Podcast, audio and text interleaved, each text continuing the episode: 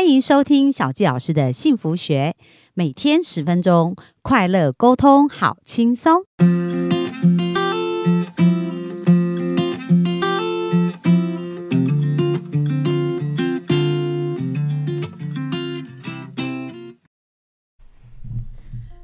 收听小佳老师的幸福学，很开心又在空中跟大家见面。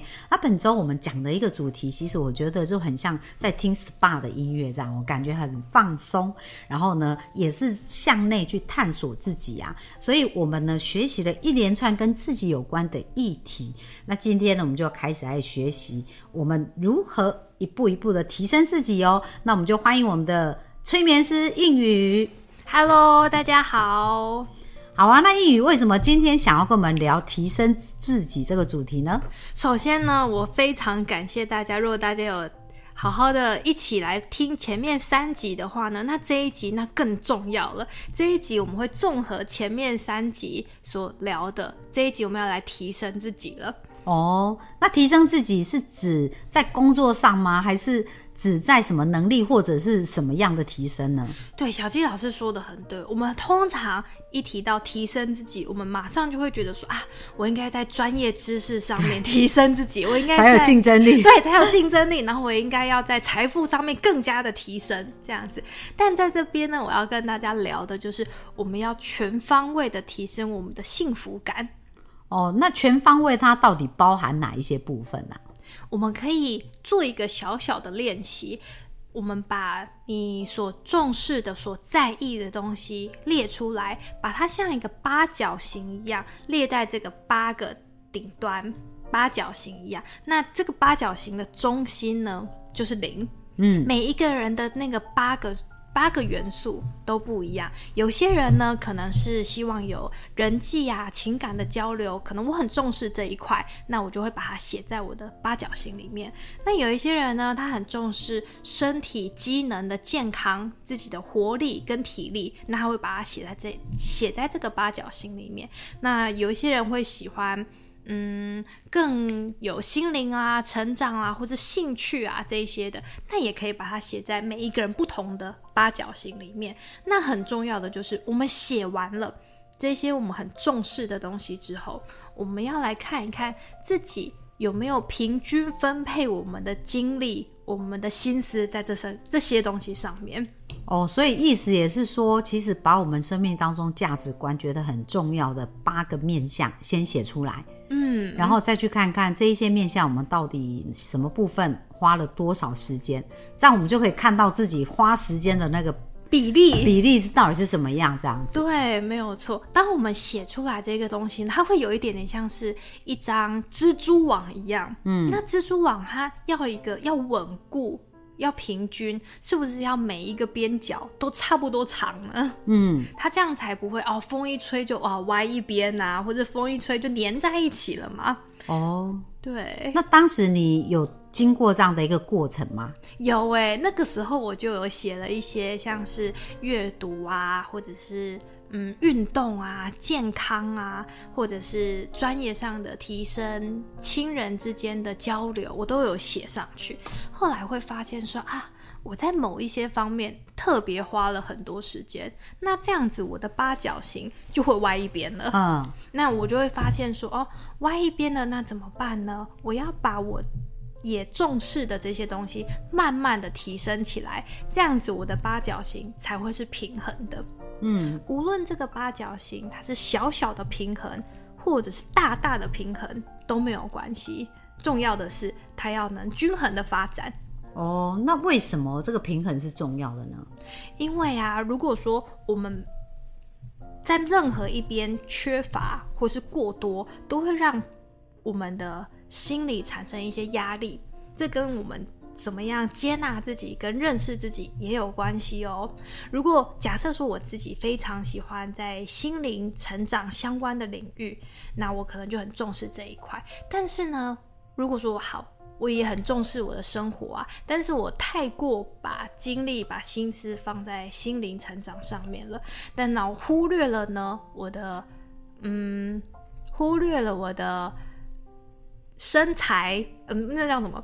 忽略我的财务状况。对，那这样子，我的财务状况支撑不了我的心灵成长上的追求的时候，我也会是处在一个压力之下的哟。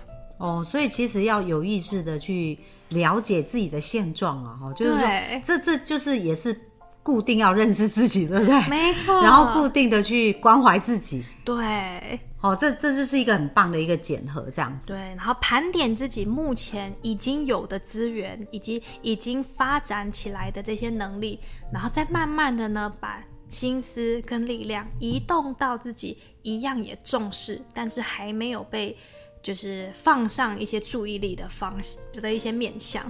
那你有没有什么在那个调整的过程当中，有没有什么自己的经验是让你印象比较深刻的啊、调整的过程当中，像是嗯，我一直以来都很喜欢就是绘画或者写作这方面，但是我发现我在这方面所花的时间真的非常非常少。嗯，但是我在健康啊，或者说运动方面，我花了一些时间，但是呢，我心里总会觉得好像空空的，没有很满足，没有被满足。的感觉。对，后来我在画出了这个八角形之后，发现啊，原来我把许多的心思都放在别的地方了，放在别的地方哦，别的地方太过突出了，花了太多时间了，我可以再挪动一些些，我可以用一样达得到健康的效果的最低限度，把其他的精力啊、精神啊，甚至是预算。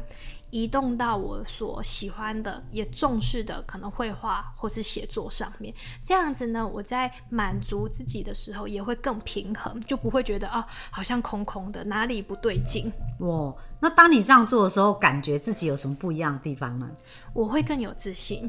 哇，更有自信。对，在面对面对其他人在讨论相关的事情的时候，我不会向内觉得说啊，对呀、我明明喜欢这些东西，但是为什么跟别人聊起来的时候，我好像不那么了解，也没有。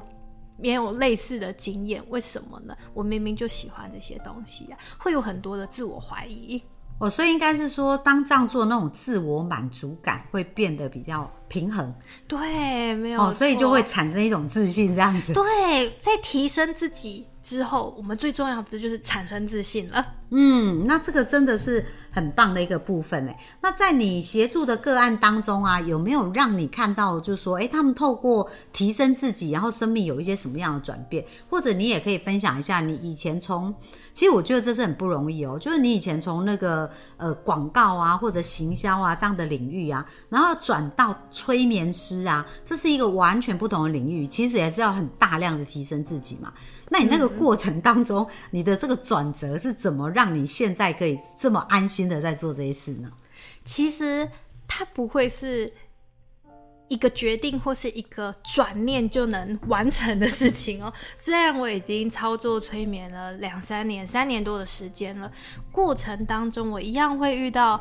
嗯，有一些挑战啦，或是怀疑啊，一定会有一些起起伏伏，所以呢，我也会去找催眠师帮忙。嗯，再一次的去确认自己目前前进的方向是不是跟自己的内心、跟自己的初衷是吻合的。那我们再一次的了解自己之后，再一次的修正自己的这个八角形，我们就可以感觉到啊，当我们自己跟内心的方向并不冲突的时候，我们做事做起来也会更有效率。哦，了解。所以其实你也是有遇到那种害怕或者是一定会震荡期嘛，对不对？这都很正常，这样子。没错好，那这时候就接纳，对不对？对，就又回到前面的主题，哎、我们再接纳自己，再一次的认识自己。嗯，所以你就这样调整调整，就发现自己的高度会越来越好。对，会发现哎、活得越来越轻松，也越来越精彩了。对啊，那很棒哦。那在这个过程当中，你有没有发现一些新元素是以前你没有发现自己有的？然后透过这样子的一连串的探索跟发现，觉得哇，自己原来还有这个面相，有没有这样子的一个经验？有哎、我发现的就是放松的力量。我过去是一个很容易焦虑、很容易过度的追求完美的这个个性，但是当我在做这些调整之后啊，我发现当我越放松的时候，我越能够发挥自己的嗯人格特质吧。就像以录 podcast 来说好了，我第一次录 podcast 是去陆队长的节目，嗯，那一次我超级超级紧张，写了一大堆内容，但是在录的当下，我几乎讲出来的都就讲的乱七八糟，因为很紧张嘛，很紧张，脑袋一片空白，然后也不了解哦整个录制的过程，所以呢，那时候就很难发挥自己。但是在经过几次的经验之后，发现哎，我好像越放松的时候，越能够有灵光乍现的时候。就像小纪老师引导我们对谈的时候，我就会发现啊，我又想到这个可以讲，又想到那个可以讲。所以我发现许多时候是我在越放松的时候，会越有弹性，也越有力量的，越有产值，对不对？对，不只是我，之前我的个案也有这样子的状况。他是一个很成功的企业家。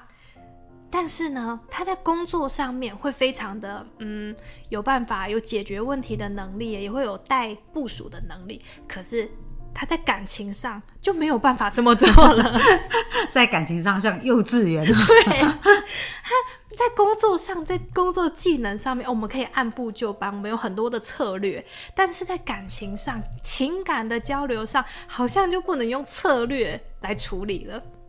这时候他就来寻求催眠的帮助，他就问我说：“那怎么办呢？我不确定怎么样跟这个他心仪的对象相处啊。”在催眠之后，浮现了一连串的情境啊、情节啊。他在那一段过程当中做了一些不一样的尝试，他在生活当中比较少有机会做的一些尝试，其实就是放松。放下他在工作上所惯用的那一些策略啊、安排呀、步骤啊，在过程当中，他专注在自己的心情上面。他说：“什么时间做什么就做什么啊，看对方表情，时间到了做什么就做什么啊，不用这边规划。”对，反而是很轻松的沉浸在那个环境以及与对方的交谈之中，反而让他产生了就是最大的魅力。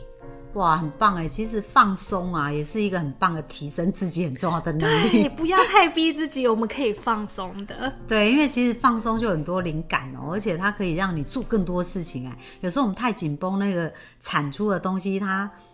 不见得要我们，就你可能花三个小时，你还是不能产出。可是你去放松，可能三十分钟，你就哎，突然有个感觉，就觉得怎么做就可以做得很好。对，没有错。所以放松也是提升自己的方式哦。哇，很棒啊！这小季老师也是非常需要 学习放松这样子。好啊，那很感谢我们今天呢聊了这么多。那如果大家要找到英语的话，怎么找到你呢？可以在 Facebook 或是 Google 上面搜寻我的名字陈映瑜潜意识疗愈师，就可以找到我了。好啊，那我们也会把联络的连接放在下方，所以大家如果想要去尝试一下如何透过催眠的方式更快找到自己，那就欢迎跟我们的应语疗愈师来预约哦。那我们今天分享就差不多到这边，那明天呢，我们要讲一讲怎么信任自己啊，所以大家一定不要错过明天。那我们就到呃，今天分享就到这里，谢谢大家，拜拜，拜拜。